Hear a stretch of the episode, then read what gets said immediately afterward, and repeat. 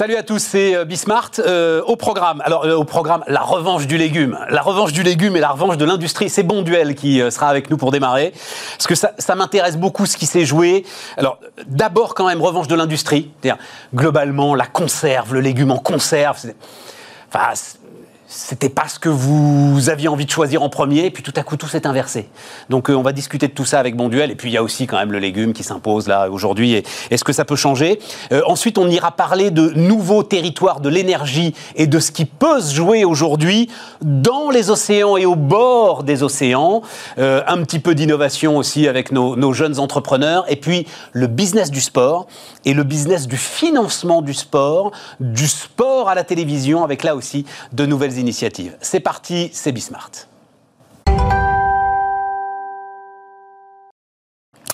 Et donc, euh, on démarre avec Jean-Noël Darniche. Bonjour, euh, Jean-Noël Darniche, donc le, le, le directeur général de Bonduel. Moi, j'avais euh, une question. Alors, vous n'êtes pas à la tête de Bonduel depuis très longtemps, hein, depuis 18 mois, c'est ça hein, Depuis 18 Voilà. mois, et je dirige Bonduel France, Voilà. les activités long life. Mais euh, je me demandais si vous viviez pas ça comme une forme de revanche, quand même, tout ce qui est en train de se passer. Je pensais à une, double revanche. C'est la revanche de l'industrie agroalimentaire et la revanche du légume. La revanche du légume sur une un peu plus longue phase, dont on va parler, hein, mais quand même une revanche industrielle. Alors vous savez, euh, le groupe Bonduel, il existe depuis 1856, alors des, des cycles, il y en a eu de nombreux. Oui Euh, donc pour le légume, il y a eu des hauts et des bas à différentes euh, périodes. Euh, mais c'est vrai que depuis de nombreuses années, quand même, le légume était revenu au cœur hein, des, des consommations, était en Le accélération. légume, mais pas la conserve. Il y a un truc.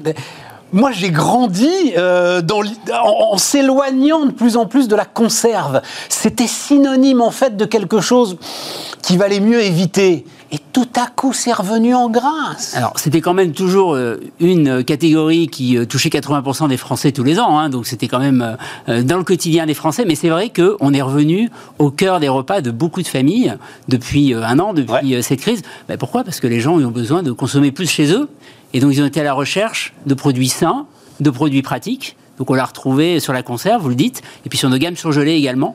Euh, et donc ils ont vu tout le bénéfice en fait de ces produits qui étaient assez essentiels et que certains avaient oublié. Oui, mais euh, allez, je, je vais insister là-dessus, euh, Jean-Noël, parce que c'est la réflexion dans laquelle j'ai été, c'est-à-dire, à un moment, l'usine, quoi que vous en disiez, c'est en fait, c'est une sécurité sanitaire Alors, absolue. Mais l'apertisation, notre mode de, de production, c'est quoi? L'apertisation, C'est le mode de de, mettre en mise en ça. oui, absolument. Apprenez les mots Nicolas. Appert, qui avait inventé ça. D'ailleurs, Bonduel, les boulevards Nicolas Appert à Villeneuve-d'Ascq. Vous Bon, voyez, ben donc voilà. c'est vraiment au cœur de notre histoire. Euh, mais oui, c'est ce qui amène la sécurité. Parce que le- la conserve, c'est avant tout de conserver le meilleur du légume. Ouais. Nutritionnellement, le goût du légume, la texture du légume, et pouvoir le conserver dans la durée. Donc c'est ça qu'on apporte. Et c'est vrai qu'il y a beaucoup de gens qui l'ont redécouvert, qui ont découvert ce, ce bénéfice qu'ils avaient peut-être un petit peu oublié. Et euh, alors, c'est de l'aluminium, euh, la conserve on en a en aluminium, Ouais. mais aussi en bocaux également. Mais une grande partie en aluminium, c'est juste. C'est quoi? C'est totalement inerte, ultra. Qu'est-ce qui fait la force justement de l'alu euh, C'est- complètement inerte. Ouais, c'est ça. Il y a un autre bénéfice qu'a l'aluminium, c'est qu'il est complètement recyclable. Voilà. Donc, À l'infini, je crois. À l'infini. À l'infini. ouais, Exactement. C'est un truc de dingue. et aujourd'hui, on peut dire, par exemple, que nos boîtes d'aluminium sont issues à 70%, 68 précisément, je peux vous dire, de matières recyclées déjà. Donc, elles ont déjà été utilisées. Mais comment vous savez ça? C'est-à-dire, vous êtes pas, c'est pas vous qui les collectez. euh, Ah ben, on travaille avec des fournisseurs. Voilà, et, c'est voilà. ça. et nous, notre Il y a tout un circuit aujourd'hui sur le recyclage de l'aluminium qui fonctionne, quoi. Il y a tout un circuit, absolument. Et nous, notre objectif chez Monduel, c'est qu'en 2025, tous nos emballages soient recyclables. Donc sur l'aluminium, c'est déjà une grande partie.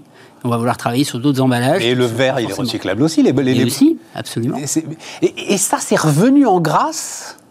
Le, le bocal de verre, c'est quelque chose qui, à un moment, avait quasiment disparu. Alors, ça, ça s'est redéveloppé depuis certaines années, depuis euh, une dizaine d'années.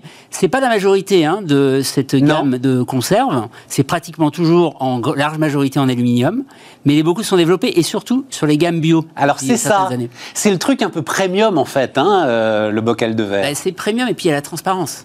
Donc ça permet de voir le produit, même s'il est tout aussi bien Comme préservé. si le petit pois bio et le petit pois pas bio, on allait voir la différence en regardant. Mais c'est le plaisir de choisir le légume qu'on va avoir chez soi. Oui, mais c'est non, non, mais alors attention, on est sur Bismart et ce mot a pour moi, euh, enfin, je l'emploie avec un immense respect. C'est du marketing. Il y a quand même, il y a une dimension marketing dans l'utilisation du bocal de verre quand même. Bah, oui, il y a toujours du marketing dans ce que nous faisons, parce que nous sommes des marques. Donc dans les marques, il y a toujours euh, du marketing. Mais c'est avant tout amener de la transparence. Ouais. Je crois que c'est ça qui est le plus important Ouais. pour les consommateurs qui veulent voir le produit qu'ils vont choisir, les associations, parce que vous allez avoir des pots avec des carottes et différents légumes euh, euh, ensemble. Et c'est ça que les consommateurs vont chercher. Les choux et les carottes. On peut mélanger les choux et les carottes Les pois et les carottes, en Ouais. tout cas, nous le faisons. Mais les choux et les carottes, non, vous le Bah, faites si pas vous voulez. mélanger les choux. Vous et les savez, dans, dans la période dans laquelle on est de redécouverte du végétal, parce que c'est vraiment la période dans laquelle Alors, c'est l'autre sujet, c'est l'autre aspect de la revanche quand même. encore une fois, pour nous, c'est pas c'est pas une revanche, mais c'est une évolution. C'est le cœur de la mission qu'on se donne hein, au sein du, du groupe Bonduel, c'est d'inspirer les consommateurs dans une alimentation plus végétale pour leur bien-être et puis aussi pour euh, préserver la planète autant que nous pouvons. C'est ça la mission euh, du groupe Bonduel. Donc nous, ce que l'on veut toujours, c'est amener plus de solutions dans le végétal. Et c'est ça qu'on amène avec. Quand vous dites, quand vous dites mission, c'est pas entreprise à mission encore, euh, C'est- bon duel, c'est votre raison d'être. C'est la raison d'être Voilà, qui est inscrite maintenant dans les statuts de l'entreprise. C'est ça, mais vous une- n'êtes pas jusqu'au stade entreprise à mission. On n'est Pas une entreprise à mission, Pas encore. mais nous avons une mission claire que je vous donner tout Ouais, de suite, ouais. qui est dans les statuts, et on a l'ambi- l'ambition de devenir une entreprise bicorp en 2025, justement, euh, au service Ouais. de cette mission. Re- Redonnez-les-moi, parce qu'à mon avis, votre mission, c'est comme toutes les missions, c'est-à-dire ça engage pas à grand-chose. C'est quoi Redonnez-la-moi, Ah, votre, votre raison. Inspirer nos consommateurs dans leur transition vers l'alimentation végétale, ça c'est une vraie mission. Parce que l'inspiration, Bah, quand on fait que du légume, c'est un peu normal, non Bah, oui, c'est- mais alors c'est vrai que c'est le cœur. Ça me paraît Alors, assez basique. Je dites de ce point de vue-là, c'est pas une mission complètement nouvelle. Parce qu'on parle d'un groupe Ouais. qui a 160 ans. Ouais. Donc c'est sûr qu'il a toujours eu comme mission d'apporter du légume accessible, de goût euh, à chacun. Donc ça c'est vrai que c'est pas complètement nouveau.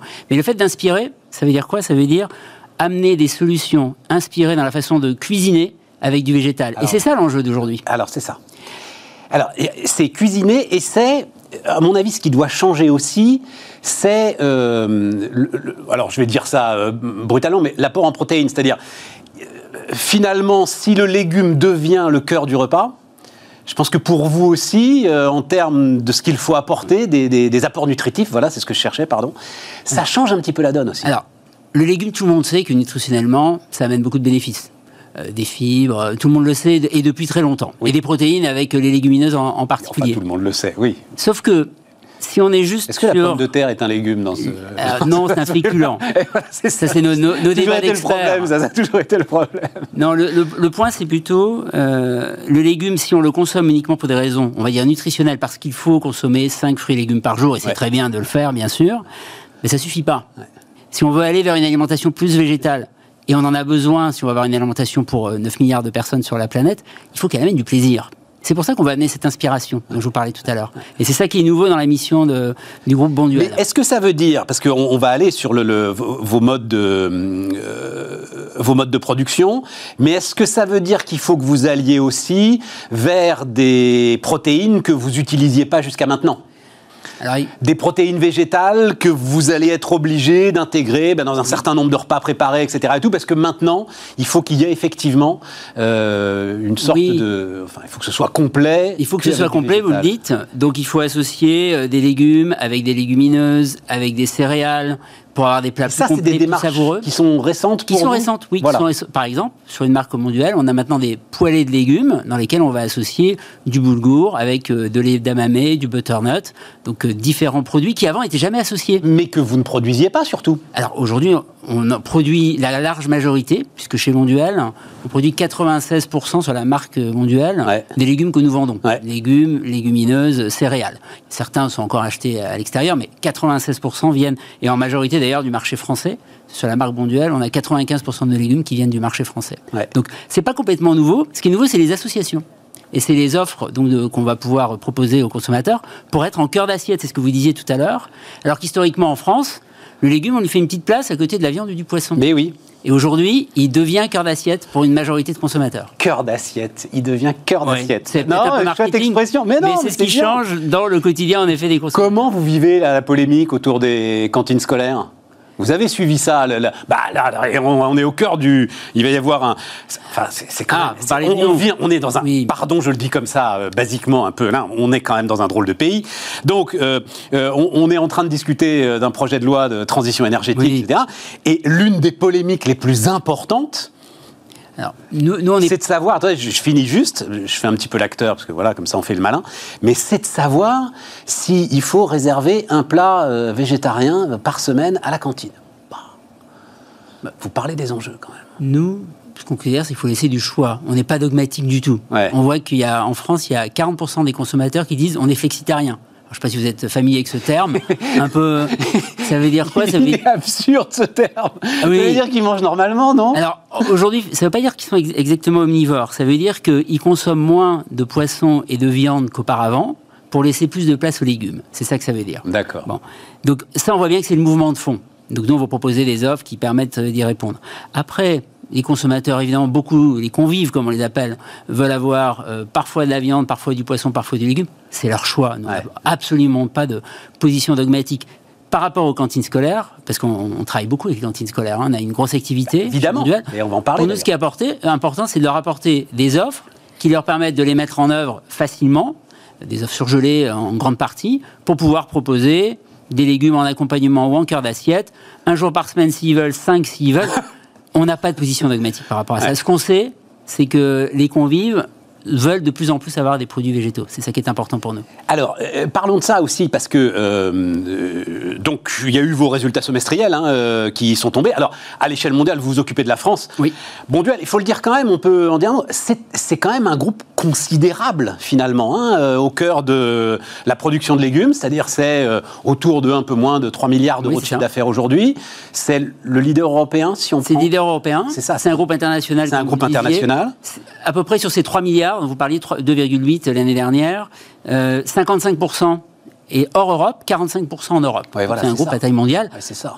mais d'une taille quand même intermédiaire par rapport à des grands mastodontes euh, internationaux. Nous, on aime dire qu'on a un groupe multilocal. En France, on a un groupe éminemment C'est-à-dire, local. vous avez des grands mastodontes qui sont producteurs bruts, on va dire, de euh, matières premières agricoles, Oui. mais euh, transformateurs comme vous le faites vous, c'est-à-dire producteurs et transformateurs. Euh, Dans ce marché-là, on fait partie des intervenants. voilà, il principaux. n'y en a pas des masses. Hein, Et en Europe. Exactement, ouais, tout à fait. Et beaucoup en Amérique du Nord, parce que Ouais. le groupe mondial est très fort au Canada et aux États-Unis également. Et ça, c'est quoi? C'est le fait d'acquisition? C'est des choix qui ont été faits à quel moment, ça Alors oui, euh, euh, du Canada, Amérique du Nord, c'est principalement des acquisitions récentes. Ouais. Alors qu'en Europe, ce sont les marques Bonduel, la marque Casgrain aussi, qui a été acquise depuis euh, 30 ans maintenant par le groupe Bonduel, et le développement de ces marques-là dans tous les pays d'Europe. Et qu'est-ce que. Alors, c'est c'est vrai qu'on sort un peu de votre scope, hein, et dites-moi, mais qu'est-ce qu'on peut apporter comme valeur ajoutée, vu euh, les puissances agricoles américaines et canadiennes, par exemple? Quand on s'appelle Bon Duel, qu'est-ce qui fait que, euh, oui, oui, on va aux États-Unis et euh, on taille les croupières à ceux qui y sont installés? Pour nous, c'est toujours une certaine vision du monde agricole et d'une transition agroécologique qu'on veut porter, dont on veut être les leaders. Que ce soit en Amérique du Nord, que je connais moins, Ouais, en ça. Europe, que je connais bien, et en Ouais, France voilà. en particulier. Ouais. C'est-à-dire qu'on a toujours en face de nous des mastodontes. Il va toujours y avoir des entreprises qui vont être plus peut-être sur le volume. Et nous, ça va pas être notre priorité aujourd'hui. Ce qu'on veut, c'est accompagner nos partenaires agricoles vers une transition qui soit respectueuse de l'environnement. Donc, en association avec eux, finalement, on est. En- Ouais. absolument en association, il y a 2800 agriculteurs qui nous accompagnent dans le monde entier, 1500 en France. 1500 en France. Oui, 1500 en France. Nord Picardie beaucoup et Sud-Ouest également, c'est Ouais. les deux euh, grands bassins. Et ce qu'on veut, c'est avec eux mettre en place des nouvelles euh, pratiques culturelles, euh, accélérer dans cette transition agroécologique, avoir beaucoup moins de pesticides par exemple, pour apporter des produits bah, qui soient au plus près du, de la nature. C'est ça notre but. Alors, euh, revenons en France. Il a fallu faire un switch quand même. Et euh, ça, il faut qu'on ait tous conscience de ce que ça a dû représenter. Vous allez nous le raconter. C'est-à-dire, OK, grande distribution, tout à coup, euh, prise d'assaut. Et euh, les restos qui sont fermés. Oui, donc on a vécu... C'est quoi? C'est 50-50 en plus, vous, à peu près euh, Alors on est davantage en Europe sur les réseaux de grande distribution. D'accord. On, on a les trois quarts des activités et puis un quart sur la partie, on va dire, euh, food service, comme Ouais, on l'appelle, ouais. qui elle a beaucoup souffert. Ouais. Qui a énormément souffert, évidemment, puisqu'il y a- il y, a énormément de.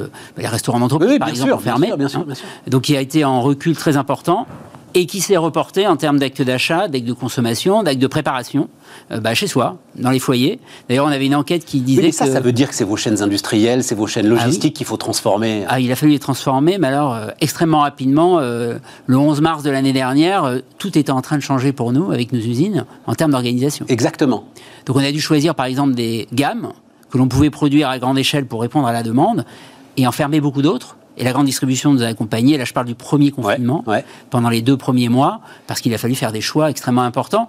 Sinon, on aurait une crise alimentaire en plus de la crise sanitaire. On est d'accord. Et, et, et, mais c'est mais c'est bien de cela dont je veux parler. Et l'ensemble des gars qui étaient sur les chaînes, qui faisaient euh, ces produits-là, il a fallu qu'eux aussi ils se transforment. Il a fallu qu'ils s'adaptent. En plus, on mettait en place les mesures barrières. En plus, Euh, on a eu vraiment, on a eu très peu d'absentéisme d'ailleurs. On a eu des équipes extrêmement bien, extrêmement engagées.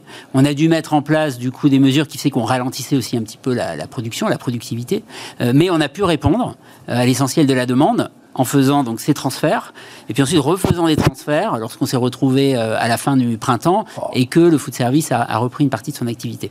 On peut dire que depuis un an, ça n'arrête pas, hein, ça continue euh, de monter et descendre de cette façon-là. il doit quand même y avoir une cohésion d'entreprise assez forte là pour réaliser tout ça quand Ouais. même. Et, et- et le Et fait est-ce qu'on arrive à maintenir justement cette cohésion de- d'entreprise très forte là, euh, je, je crois qu'on un a, an après euh, le début de l'épreuve d'une Je certaine crois qu'on manière a été très impressionné chez Monduel, comme dans, dans beaucoup euh, d'entreprises et d'industries, par l'engagement euh, des équipes qui ont répondu présent, en fait, Exactement. qui ont été là, qui ont fait des heures parfois euh, très longues, qui ont dû euh, faire des heures aussi très tôt. Je pense aussi à nos équipes qui sont sur le terrain, vous savez, les équipes qui travaillent au plus près des supermarchés, Ouais. qui vont tous les matins, Ouais. et qui ont dû aider à refaire des rayons qui étaient vides et dévastés à la fin de la période de Covid, parce que les approvisionnements avaient dû changer, et qui ont dû aider nos partenaires de la grande distribution à repositionner toutes nos gammes dans les rayons et qui étaient en magasin tous les matins à 4h du matin ou 5h du matin. Donc euh, on a eu des engagements admirables de Et la part de nos équipes. vous avez su récompenser ces Et on engagements a su évidemment accompagner et récompenser, c'est la moindre des choses. ces engagements, ouais. Absolument. Oui, et puis de toute façon, c'est indispensable parce que euh, l'histoire continue. Absolument. Et que-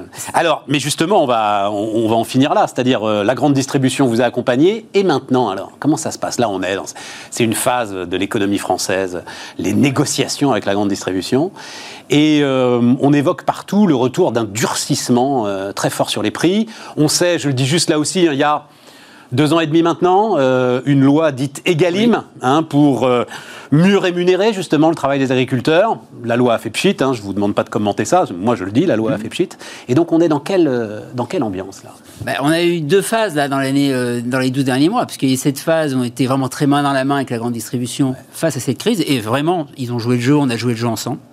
Puis ensuite, on a eu une phase, on est revenu dans une phase de négociation, mais ce qui a changé quand même, c'est que nos partenaires de la grande distribution, ils savent, ils ont très bien compris que l'on doit accompagner des euh, filières euh, agroalimentaires en France et des filières agricoles. Donc, on a depuis nous deux ans lancé des programmes d'accompagnement qu'on appelle le ruissellement. Vous connaissez la loi Egalim pour aller créer de la valeur sur nos produits, pour pouvoir rémunérer mieux nos partenaires agriculteurs qui en ont besoin pour assurer la pérennité euh, des filières, et puis parce qu'ils font face à des charges qui sont en hausse. Et parce qu'on veut aussi qu'ils accompagnent la transition agroécologique. Donc pour ça, on ne peut pas le faire si on n'a pas l'engagement de la grande distribution. Donc dans le cadre de la loi Egalim, il y avait eu des avancées peut-être assez timides, beaucoup dans l'industrie du lait, vous avez déjà dû en entendre parler. Il n'y que le lait en fait. Et nous sommes fiers d'avoir été les premiers à mener cette transition aussi dans les légumes. On a commencé l'année dernière. Ça veut dire quoi concrètement, a- Jean-Noël? Ça veut dire que la grande distribution accepte de payer plus Ça cher veut dire que la grande distribution a accepté de nous accompagner dans des revalorisa- revalorisations de filières, dans les négociations qui viennent de se terminer. Mais ça veut dire que vous, derrière, vous avez suffisamment confiance dans le pouvoir de la marque Bonduel parce que bah, c'est pris plus cher, ils vont se retrouver aussi plus cher en rayon. Alors, on parle de avez- choses très timides. On n'est pas sur des augmentations très élevées, mais qui vont permettre de mieux rémunérer nos partenaires du monde agricole. Ouais. Et oui, on a confiance parce qu'on sait que les consommateurs sont prêts à valoriser du local de bonne qualité. C'est ça. Quand on demande aux consommateurs ce qu'ils demandent sur des produits, on va dire, euh, agroalimentaires aujourd'hui, la première, premier critère de choix, c'est le local. 90% des consommateurs disent je veux avant tout un produit local et de bonne qualité. Donc on sait qu'ils sont prêts à mettre les quelques centimes de plus pour aller chercher ces produits. Une boîte de petits pois en moyenne, c'est 1,16€ en France. Peut-être que ce sera quelques centimes de plus l'année 1,20€. Peut-être, ou du 18. C'est pas moi qui fixe les Ouais, prix. mais c'est ça qui est intéressant. la- et et on va voir si on joue le jeu, justement, nous. Exactement. Si au-delà de ce qu'on peut déclarer dans des sondages, dans des panels, etc., On va voir si on on joue joue le jeu euh, pour euh, effectivement Absolument. revaloriser ces gens-là. Merci Jean-Noël. Jean-Noël Darniche, donc le directeur général de Bonduel, enfin l'un des directeurs généraux de. Bonduel, l'un des, était euh, notre premier invité sur Bismart. On repart les amis, on repart donc avec euh, Jean-Luc Longeroche qui est avec nous. Bonjour euh, Jean-Luc. Bonjour. Qui est le, le patron de GEPS Techno, G-E-P-S, qui est installé sur la presqu'île de Guérande les amis quand même. Non, parce que tout le monde discute du job de rêve. Moi je l'ai trouvé, le job de rêve c'est d'aller bosser chez... Eh ben, on Chez régulièrement.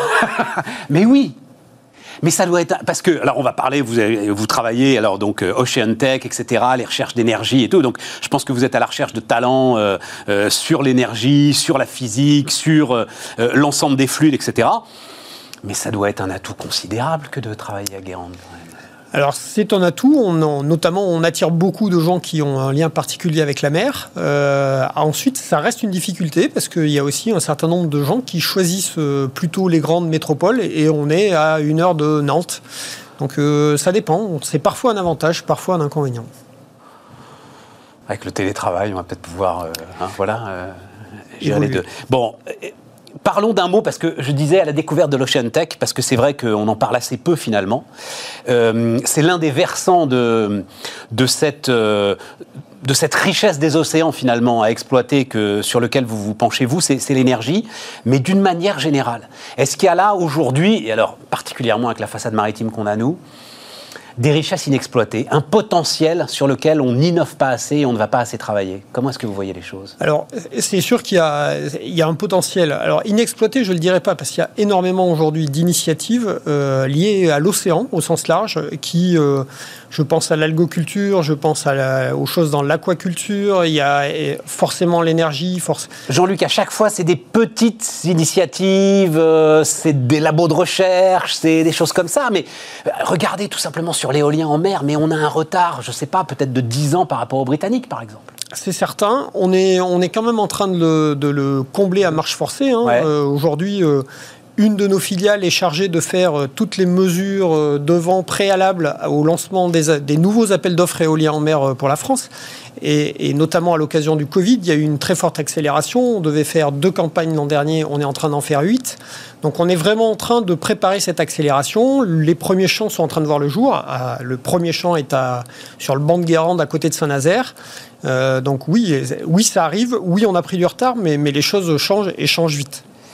Donc, la base de votre réflexion à vous, et, et elle est absolument passionnante, euh, c'est vieux comme euh, l'usine marémotrice de la Rance, hein, qui est euh, bah, un petit peu au nord, là, hein, pas, très, très loin de, pas très loin de Saint-Malo.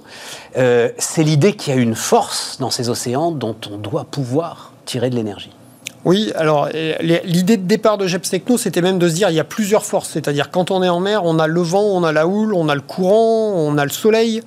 Et donc c'était vraiment d'arriver à combiner tout ça sur un seul et même flotteur et puis d'être capable de s'adapter précisément à l'endroit où est notre client euh, en disant bah, si vous avez plus de houle, on prend plus de houle. Si vous avez plus de vent, on prend plus de vent.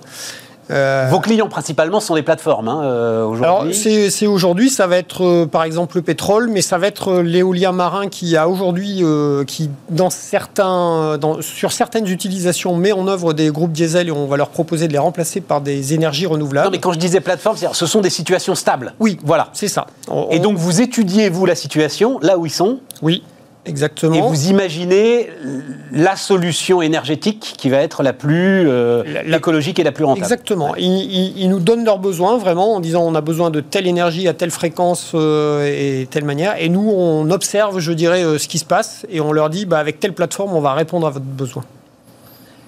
La houle, on peut récupérer l'énergie de la houle?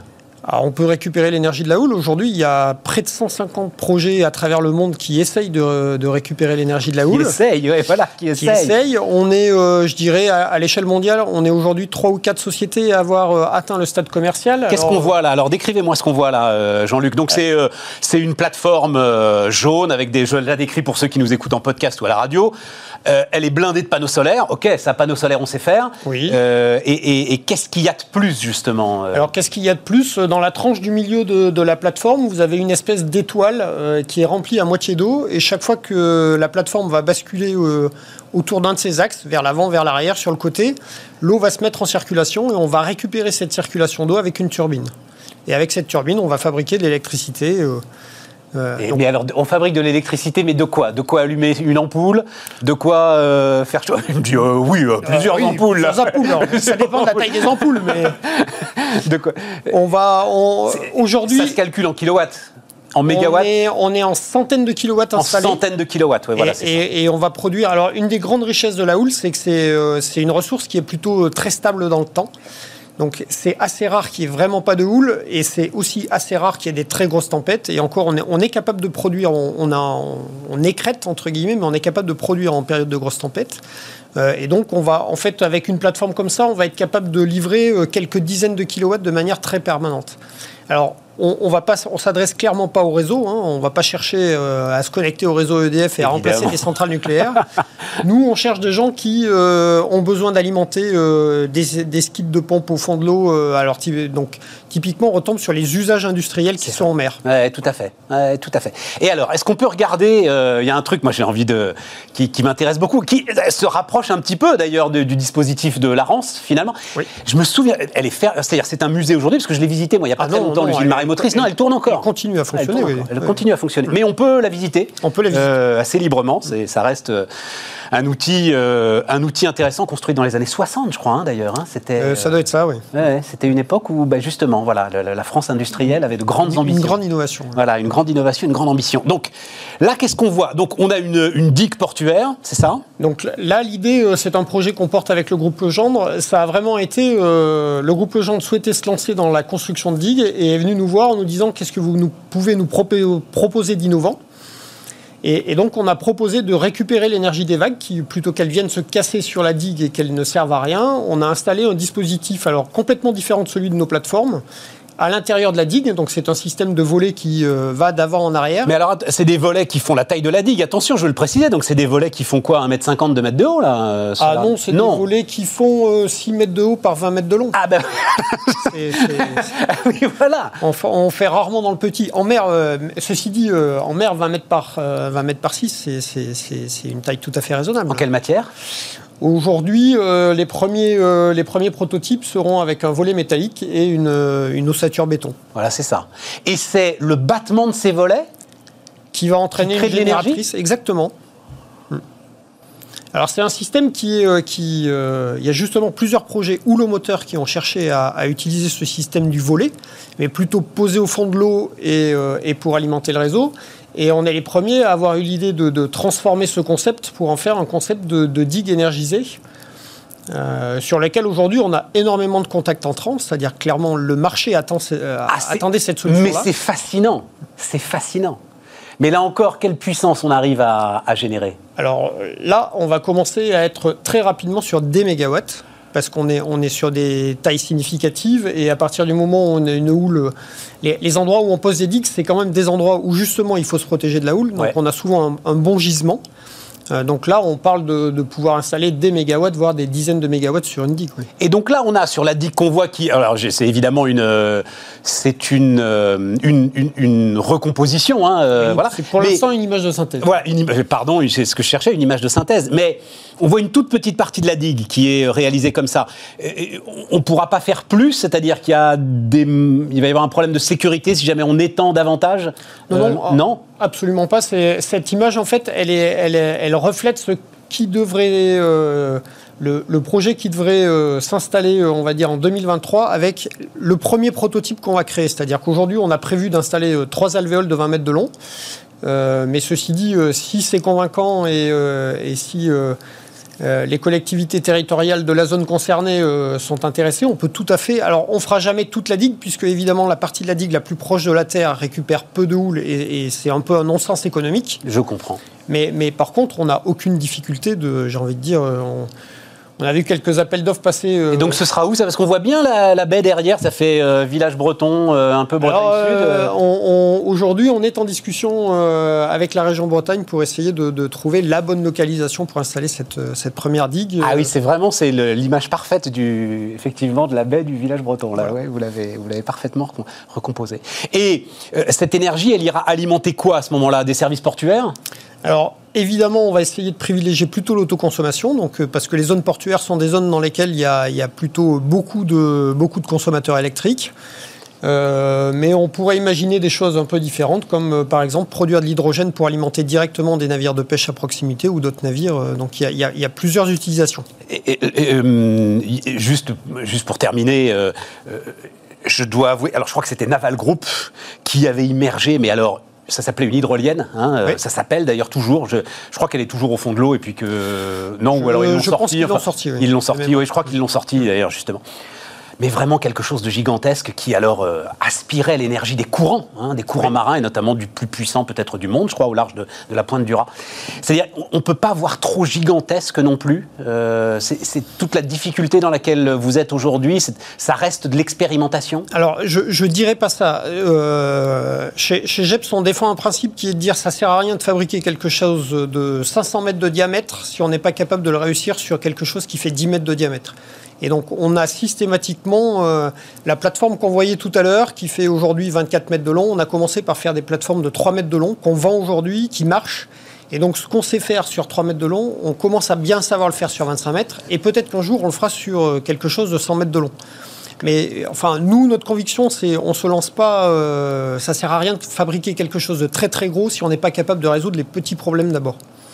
Et, dans l'hydrolienne, je pense que voilà, il a fallu une phase d'apprentissage. Il y a aujourd'hui des projets français, euh, je pense à Sabella et HydroQuest, qui aujourd'hui continuent à avancer, euh, connaissent, euh, connaissent une bonne réussite. Et alors, ce qui, ce qui est, c'est beaucoup, c'est beaucoup de PME. Aujourd'hui, force est de constater que les gens qui avancent vite, c'est beaucoup de PME. beaucoup de PME. Avec quand même des, des, Parce que c'est ce que montrent très très bien les vagues et cette digue. C'est quand même là pour l'éternité, quoi. Donc, on est vraiment au cœur de ce que peut être le renouvelable. Voilà. Donc, il faut, ouais, c'est sincère. Magnifique en tout cas, magnifique. Euh, merci, merci pour tout ça, Jean-Luc. Donc, euh, Jean-Luc Longeroche, hein, le, le, patron de GEPS Techno euh, sur la presqu'île de Guérande, avec des bons et des mauvais côtés. Et, et nous, on continue Bismart. On repart les amis, euh, Émeric Cardrel est avec nous. Bonjour Émeric. Bonjour Stéphane. Tout va bien? Très très bien. C'est un plaisir d'être ici. Cool. Nickel. Tout va bien se passer? Superbe. je vous sens. Non, non, c'est un, vrai plaisir d'être ici. Je savais pas encore. Alors, il y a combien de temps qu'à un moment j'ai dit bon, les plateformes, on va arrêter. Mhm. Euh, notamment tout ce qui est plateforme de mise en relation. Je crois que c'était il y a, mais il y a 4 ou 5 ans. J'ai dit bon, allez, c'est fini, là, on a tout vu. Et je dois dire que tu arrives avec un truc qui m'intéresse. Alors, il y en a beaucoup sans doute sur le même modèle, mhm. euh, peut-être pas sur alors l'achat d'occasion. Raconte-moi. Donc ça s'appelle Visap. Exactement. Avec un V. Euh, donc la révolution de l'achat d'occasion. Raconte-moi l'idée. Enfin, ce que tu dis globalement, c'est. Mais enfin voilà, je vais te laisser là. On est sur une lame de fond de la deuxième main. Mhm.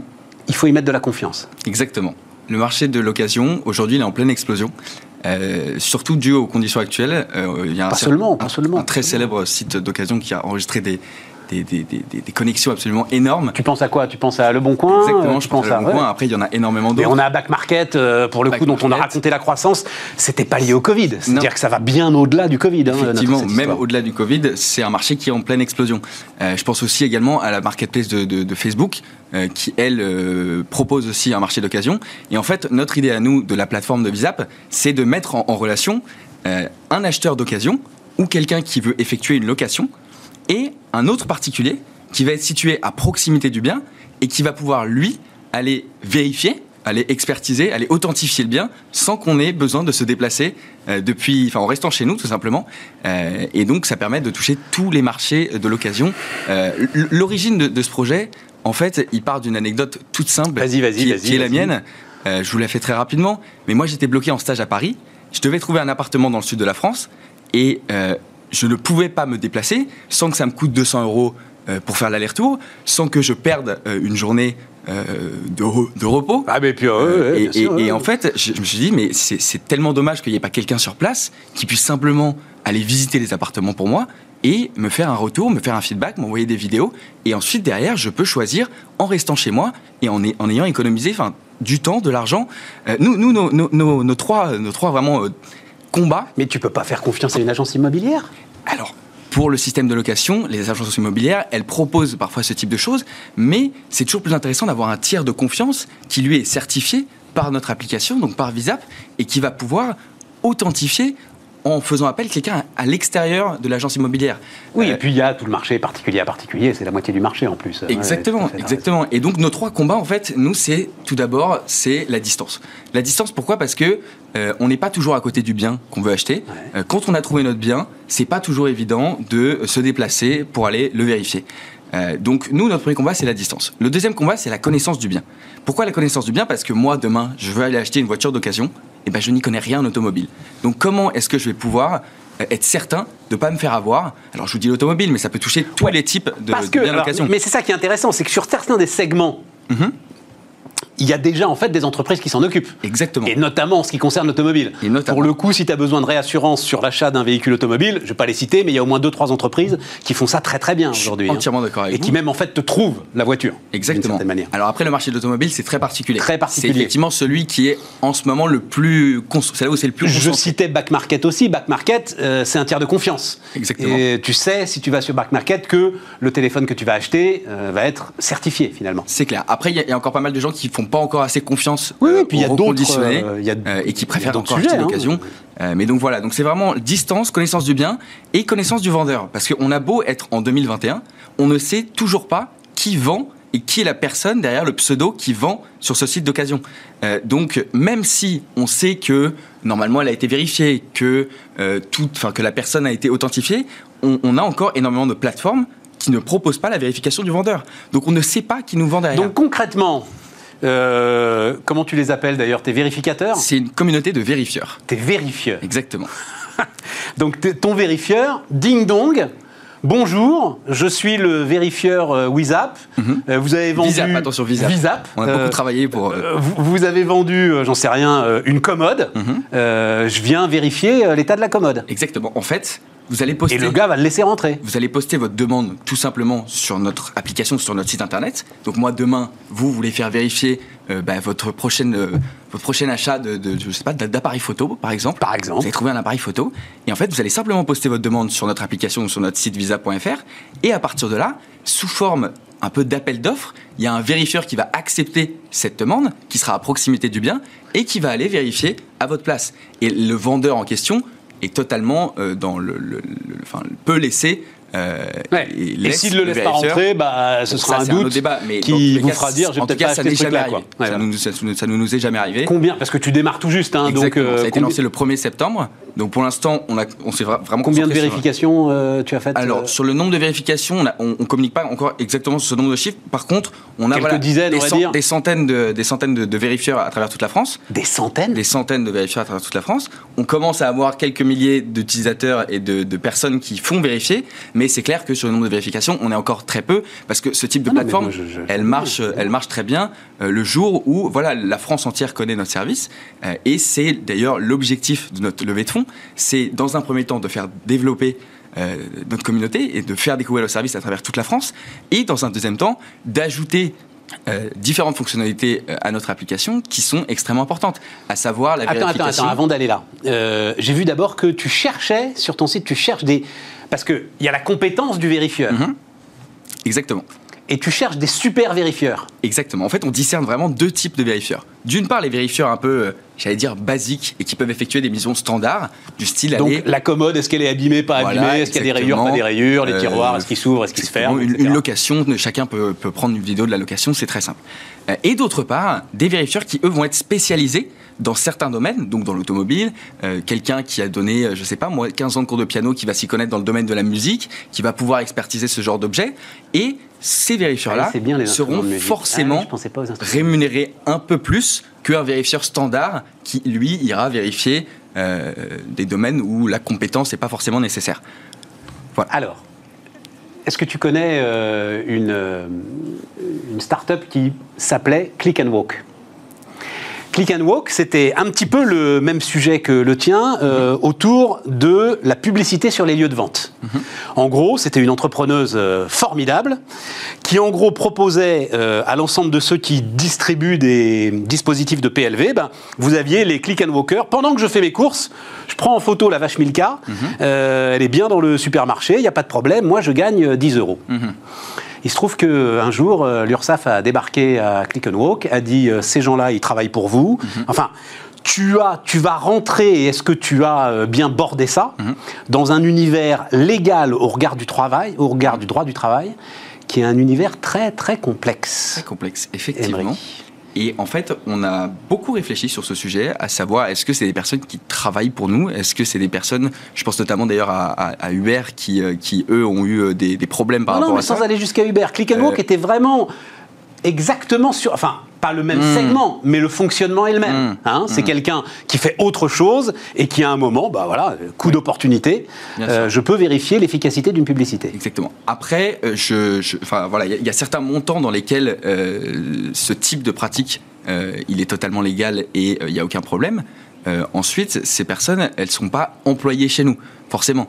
Elles, elles travaillent et elles réalisent des missions pour Visap, mais elles ne sont pas employées chez nous. Ok, Voilà. Faut bien checker le truc. Hein. Mhm. Et ben, vraiment. Non, non, mais vraiment. et, et quoi, montant maximum, c'est quoi c'est 500 entièrement euros maximum J'ai- euh, J'ai pas les chiffres exactement en tête, mais c'est en fait c'est- comme un autre. Enfin, si vous voulez, c'est comme un auto-entrepreneur. Il a des limites euh, par an de, de- de- de revenus euh, par rapport à ce type de service, et au-delà euh, d'un certain montant, il doit commencer à déclarer un certain revenu chaque année, comme comme un employé classique. Après, nous. Là, pour l'instant, on est sur euh, vraiment le marché de la sécurisation des biens d'occasion notre vision et notre objectif à long terme, c'est de se diriger vers, alors je vais utiliser ce mot entre guillemets, mais un type de conciergerie entre particuliers qui permettra à n'importe qui de poster n'importe quel type de demande. Et n'importe quel particulier pourra accepter ce type de demande euh, et euh, ça marchera toujours sous forme d'appel d'offres. Donc vraiment garder ce concept de particulier, mais étendre euh, le type de service au-delà de uniquement la sécurisation des biens d'occasion. Genre, euh, faire garder ses enfants. Exactement, ça peut aller vraiment de, sur n'importe quel type de demande. Évidemment, on va pas tout Ouais, inclure d'un coup. On va forcément. Donc c'est une vraie plateforme que tu c'est veux ça, créer à c'est une nouveau vraie là. plateforme et une vraie communauté qu'on veut créer. 2021, il y a encore de la place pour créer une plateforme. En tout cas, moi, je suis persuadé que 2021, il y a encore de la place pour Visap. Et parce que tu parlais du Bon Coin, ils n'ont pas ce système-là, eux, le Bon Coin. Je dois t'avouer, je ne sais pas, je me suis pas posé la question. Non, le Bon Coin, ils ont, Ils n'ont pas, de ce- certification de- des objets qu'ils mettent en vente. Ils dire qu'il y en a tellement. Pas de certification pour le moment, pas de certification officielle. Euh, bah forcément, en même temps, le Bon Coin, c'est 30 millions d'annonces environ sur leur site internet. Ouais. Euh, donc non, ils n'ont pas de certification. Forcément, ils ont des check-up, enfin des checkings, mais il n'y a pas de, de- voilà de, de- Et juste dernière question, tes vérifieurs, Mhm. euh, l'indice de confiance, c'est-à-dire que j'imagine, ça c'est le, le- le- la base des plateformes, c'est la notation par euh, ceux qui euh, ont eu affaire, voilà, qui utilisent Oui. ces vérifieurs, Alors nous, pour l'instant, qui vont on leur a- donner toute leur crédibilité. Exactement. D'une part, on a forcément la vérification de l'identité parce qu'aujourd'hui c'est obligatoire. Euh, à travers des plateformes de paiement, on sait qui est la personne qui va vérifier. Ensuite, il y a forcément le système de notation qui est présent sur tous les autres types de plateformes. Et sur le long terme, et c'est l'une des premières fonctionnalités qu'on veut rajouter, c'est cette certification à travers euh, des, euh, ouais, des certificats auto, enfin, de garagistes, auto- automobiles, dans la musique. Euh, enfin voilà, quelque chose qui prouve que la personne a des compétences dans ce domaine-là. Pour tes super vérifieurs. Exactement, pour les, pour les, plus, pour les plus grands. Bon, bonne route Merci beaucoup. Émeric. Cardrel, donc fondateur de Visap, était notre invité sur Bismart. Et on termine donc avec, euh, avec le prix des champions, avec le business du sport et avec François Pesanti. Bonjour euh, François Pesanti. Bonjour Stéphane. Alors, euh, je le dis d'un mot en toute transparence, on se connaît très bien avec euh, François, puisqu'on a été dans le même groupe pendant euh, de nombreuses années. François Pesanti, il a été 18 ans chez RMC. Tu as fait la construction de la marque RMC Sport, hein, euh, aujourd'hui, qui a été, là je le dis aussi, sans aucune flagornerie, mais je crois que c'est la première fois. Il y a eu beaucoup de tentatives, le, le sport me passionne, vous le savez sans doute. Il y a eu beaucoup de tentatives pour construire une marque média sport en marge de l'équipe. Et euh, François, je, je crois que vous avez été pratiquement les premiers à réussir. Voilà, Euh, en même temps que euh, euh, des marques plus réduites, euh, notamment sur l'écrit aujourd'hui, avec des périodicités plus longues, qui arrivent maintenant à s'imposer. Mais c'est très très compliqué Ah, en fait. C'est vrai, pour finir avec cette parenthèse, que des études qu'on avait menées en 2018 nous plaçaient en termes de notoriété auprès des fans de sport à côté de l'équipe et de Canal. Ouais, voilà, c'est Voilà. ça. Mais Canal portait aussi autre chose. RMC Sport, Ouais, ouais. c'était vraiment RMC Sport. Ouais, c'était euh, beaucoup d'infos, et, et puis c'est devenu de la télé payante, évidemment, avec le groupe Altis et, et- et la Ligue des Champions, dont on a été diffuseur pendant trois ans. Alors, euh, là, on arrive visiblement à un problème de financement du sport business. Est-ce qu'aujourd'hui, là, euh, on est, et ensuite on va raconter ce que tu fais, euh, etc., avec, euh, avec d'ailleurs, tu dis Sport Hall ou Sport On Hall dit Sport Hall. Sport Hall, Pour voilà, ouais. avec Sport Hall, mais justement, on va y aller. les grands sports, en tout cas en France, mais est-ce que c'est vrai ailleurs dans le monde, aujourd'hui sont en train de buter sur des problèmes de financement. Comment tu les expliques et comment est-ce qu'on arrive à résoudre euh, cette Alors, on, équation? on va décorréler euh, le problème conjoncturel du Covid, hein, parce que lui, il vient évidemment euh, perturber les- un écosystème qui était déjà engagé par ailleurs. Sur le, le plan des droits télé, euh, il y a en effet une sorte de plafond, voire de reflux, notamment en France. Alors en France, on était dans une situation d'ultra concurrence où, euh, notamment avec l'émergence d'RMC Sport, puis de Mediapro qui s'ajoutait à Bein Sport, à Canal, Ouais. euh, on avait une offre pléthorique de 4, voire 5 offres de pay TV avec Eurosport, ce qui était euh, inédit en Europe. hein. Ça n'existait nulle part ailleurs. Et on est passé en quelques mois de cette situation à une situation de quasi-monopole de Canal qui a, qui, a, qui a très bien manœuvré, qui a verrouillé le marché, qui a fait des partenariats avec Bein et avec euh, RMC Sport notamment. Euh, Eurosport est toujours là, mais avec une logique plus internationale. Donc aujourd'hui, quand, quand vous êtes un ayant droit, euh, si tu as des droits euh, à vendre aujourd'hui sur le marché, en dehors de Canal et de ses partenaires, si je puis dire, il n'y a plus grand monde. et il n'y a plus de compétition Il a- sur le Il n'y marché. a plus de compétition. Mais parce que c'était quelque chose de profondément. Pardon. Alors, c'était. C'était pas sain comme système. C'est-à-dire, l'ensemble des acteurs que tu as cités, en fait, étaient là pour d'autres raisons que la diffusion du sport. Euh, Altis était là pour essayer de refaire ce qu'avait raté Orange sur une sorte de couplage. Je veux essayer de donner de la valeur euh, à mes réseaux. Bein, globalement, c'est quand même le soft power du Qatar, qu'on le veuille ou non. Euh, voilà. Le, le on n'a jamais vraiment compris ce qu'ils faisaient là, eux-mêmes peut-être pas. Il y a des actionnaires. Et donc, c'est là où il y a un sujet quand même, où il y a un souci. C'est-à-dire, il n'y a pas euh, une boîte de diffusion, de valorisation de droits dont ce soit le seul job. Oui, alors c'est devenu. Bon, euh, on peut considérer que c'est encore le métier de Canal, même si Canal devient de plus en plus un agrégateur d'applis, hein, C'est évidemment. ça qui fait énormément d'autres Euh, choses. Et c'est justement sur le digital qu'on va trouver ces pure players dont tu parles Ouais, aujourd'hui, puisque finalement il y, a, il y a de ce fait un basculement de la télé linéaire vers le digital. En tout cas, dans le monde du sport, mais je crois que ça concerne l'entertainment au sens large, évidemment. Et, et aujourd'hui, la plupart des ayants droit, notamment les plus petits, mais ça va monter de plus en plus haut, euh, non plus comme refuge, si je puis dire, quand ils n'arrivent plus à vendre leurs droits à la pay TV qui ne peut Ouais. pas s'occuper de tout le monde, que d'aller sur le digital. Ouais. Et le digital est en train de reconstituer un marché. Euh, alors le digital, c'est quoi? C'est bon, il y a la télé linéaire d'un côté, on rappelle rapidement hein, le, le contexte. La télé linéaire, elle est disponible sur la TNT ou sur les box de vos opérateurs. Et, et puis à- après, à côté de ça, il y a des applis, des applis Internet euh, qu'on peut télécharger sans passer par une box. Ouais. La plus connue étant Netflix, évidemment. Bah, dans le domaine du sport, il y a des Netflix qui naissent un peu partout et qui se développent. Euh, comme il y a plein de chaînes de télé qui se développent, il y a plein d'offres OTT qui se développent. Et Sporthall fait partie de celles-là et viennent, euh, si tu veux, à la rescousse de tous ces sports qui étaient euh, d'un coup en manque d'exposition. Oui, alors je toi- parle même pas de droit télé, je parle de simple exposition pour valoriser leur compétition et leurs partenaires. On va y aller. Tu vas aller chercher les, effectivement les sports oubliés, mais j'ai encore une question sur, euh, on va dire, les, les grands sports. Euh, les, les GAFA, là. Régulièrement, j'entends, mais ça me fait penser en fait aux questions qu'on posait à Orange il y a pratiquement 10 ans. J'ai l'impression qu'ils jouent avec ça comme un chat avec une petite boule de mousse. En fait, ils savent Oui. pas trop ce qu'ils ils peuvent mettre mais 200, 300, 400, 500 millions sur la table. Eux, ça leur pose aucun Oui. problème et ils n'ont pas d'enjeu de rentabilité.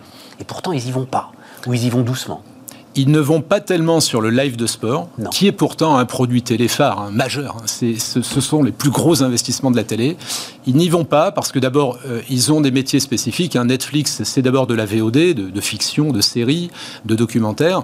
Euh, Amazon, c'est une autre logique. Alors Amazon commence à rentrer. Moi, je- Avec je le foot pense- américain d'ailleurs. Je hein. pense qu'Amazon va devenir un, un grand diffuseur du sport dans les années qui viennent, peut-être y compris en France, et ce sera parmi les grands acteurs, euh, peut-être l'un des concurrents de Canal dans les années qui viennent. Mais c'est vrai que les autres, pour l'instant, butinent, regardent, montrent beaucoup de prudence, Ouais. et ne se déploient pas comme ils pourraient le faire. Hein. Ils pourraient tuer le marché, en effet, hein. Ouais. ils pourraient tout rafler. Ouais. Euh, donc pour l'instant, il y a une sorte d'attentisme de leur part. euh, parce que je crois aussi que ces GAFA ne peuvent pas tout faire, ils ne peuvent pas faire tous les métiers du monde, et qu'à un moment donné, euh, eux aussi auront plutôt vocation à agréger des offres spécialisées de gens qui auront euh, déployé des thématiques très précises. bien, bien huilées, bien marketées, rentables, et peut-être que par la suite, ils se rapprocheront de ces gens-là. Et donc ça laisse le champ à des acteurs locaux, européens, mondiaux, Ouais. euh, et dans le streaming de, de vidéos de sport et de live de sport, il y a plein de catégories d'acteurs. Alors Sportall aujourd'hui c'est un acteur français qui se déploie sur la France, mais qui a vocation à devenir international. Il y a des acteurs déjà internationaux comme Dazon. D-A-Z-N. C'est une, une On offre. le qui est- présente comme le Netflix du sport, Oui, sans que parce je comprenne que- bien ce que ça veut dire. Parce que c'est l'offre qui, au plan international, en termes de pure player, hein, ils ne sont pas affiliés à un groupe, ils sont indépendants, et celle qui a mis le plus d'argent sur la table. Voilà, Alors ça. pour l'instant en Europe, essentiellement en Allemagne ou en Italie, beaucoup plus qu'en France. En France, ils viennent de rentrer avec une petite offre de, de fight, et donc ils sont assez confidentiels pour l'instant. Et donc ça laisse la place à des acteurs locaux dont je peux vous dire qu'ils sont très attendus. On discute avec beaucoup d'ayants droit de sport, de fédérations, de ligues, de clubs qui, euh, viennent parler avec nous parce qu'ils ont besoin d'un diffuseur, ils ont besoin de voir leur contenu déployé, ils ont besoin de toucher un public, de créer de la fanbase et de retrouver un modèle économique avec leur contenu. Et alors, euh, eh ben justement, euh, allons-y, Sport Hall. C'est-à-dire, le- tu sais, c'est euh, idiot. Euh, Je pensais en réfléchissant à ce que vous étiez en train de faire, euh, aux émotions qui nous prennent autour du biathlon au moment des Jeux Olympiques. Oui. C'est-à-dire, à un moment, on se met à se passionner pour ce sport invraisemblable, voilà. C'est vrai. Mais parce que, alors pardon d'utiliser ce terme, mais on y retrouve des valeurs qu'on a peut-être perdues en fait dans les grands sports. Oui, oui, c'est Est-ce que bon c'est pas ça l'une C'est des vrai. grandes forces sur lesquelles tu vas pouvoir C'est travailler? vrai, on retrouve des gens normaux, euh, des sportifs qui Des se battent. qui se Voilà. déchirent. quoi. On retrouve du suspense parce que le biathlon est un mélange de force pure, celle du, du- du ski de fond, et euh, de, de- de côté aléatoire du tir. hein. ça, peut, ça peut passer juste à côté de la cible.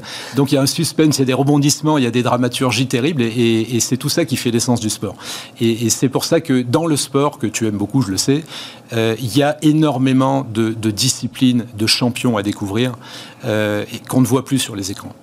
Et, et grâce au digital, on va les revoir. Mais on les voit plus dans des pourquoi formules On les voit plus pourquoi Parce que euh, ces sports n'intéressent plus personne Ou parce qu'à un moment ils ont Non, raté euh, une rencontre avec la télévision Non, c'est parce que je crois que la télévision, notamment payante, ne peut plus s'occuper de tout comme avant. On, on a expliqué l'évolution du marché, donc il n'y a plus d'argent pour tout le monde. Donc il faut trouver des, des palliatifs. Alors, quels sont les palliatifs? Il y a les chaînes gratuites, mais les chaînes gratuites en France, c'est France Télévisions, qui est quand même très élitiste en termes d'événements premium, et l'équipe. Voilà. Euh, en dehors de ça, ou, ou des chaînes régionales, il n'y a pas grand-chose. Et donc, il reste le digital, qui est un marché naissant, qui va grandir très vite, parce qu'il correspond au changement d'usage, aux habitudes des plus jeunes. Il permet de toucher très vite des publics jeunes, qui sont habitués à regarder les compétitions et les contenus sur l'ensemble de leurs écrans, Ouais. sous des formats nouveaux. Ouais. Euh, donc, tout ça est très adapté à l'évolution des usages, et va permettre au sport d'être à nouveau vu, et au sport au sens large. C'est-à-dire, euh, aujourd'hui, le sport à la télé, on a en tête le foot, évidemment, euh, les le rugby, la Formule 1, un peu de tennis encore, voilà. Et, et voilà, on a vite fait le tour. Oui, oui, absolument, voilà. absolument. Euh, L'offre Canal aujourd'hui avec les meilleurs sports, elle, elle est centrée autour de ça. Ils ont tout le premium, ok. Mais il reste 95% du sport pratiqué, y compris au haut niveau, à montrer. Il reste ces champions, ces ambassadeurs Oui, à, mais à déployer. à montrer, toi, il va falloir que tu ailles chercher de la rentabilité. Oui, Donc il va falloir que moi, j'ai beau être fan de sport, il va falloir que je paye.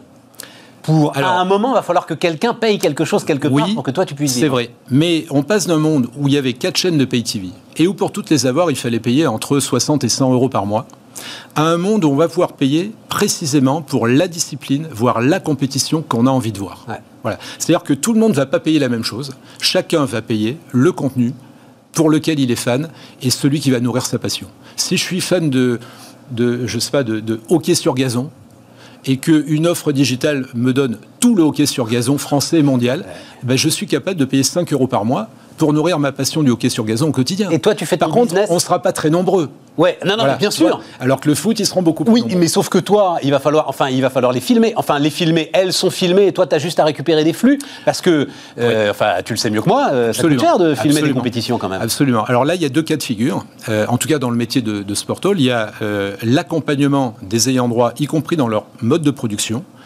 Et on fait comme toi ici sur ce plateau, on essaie de trouver des modes de production euh, beaucoup plus légers qu'avant en termes de coûts. Rustique. Euh, Moi, je dis rustique. Ouais, mais euh, voire très moderne, Ouais. parce qu'on va utiliser des, des- des moyens digitaux, des caméras automatisées, de la remote production, voire des smartphones. On a, on a plein de, de- de kits et de, et de nouvelles solutions chez, chez Sportol qui concernent aussi la production des événements, parce qu'il faut diviser les coûts par 10, par 20. Mais c'est ça. Voilà. Et ensuite, il y a des solutions de diffusion qui sont là aussi et de production de- de contenu qui sont très légères. Donc on est, on est comme vous, en train de réinventer nos métiers. Moi, je revis ce que je vivais avec RMC à la reprise il y a 20 ans. On était une start-up sans moyens, avec plein d'idées, mais plein de potentiel. Et, ce potentiel, il faut le transformer, l'amener auprès des fans. Et si on sait le faire à des coûts raisonnables, et qu'en face, on est capable de leur proposer des coûts raisonnables aussi qui correspondent à leur niveau de passion, on sera dans le vrai. Et on va re-réguler le marché comme ça.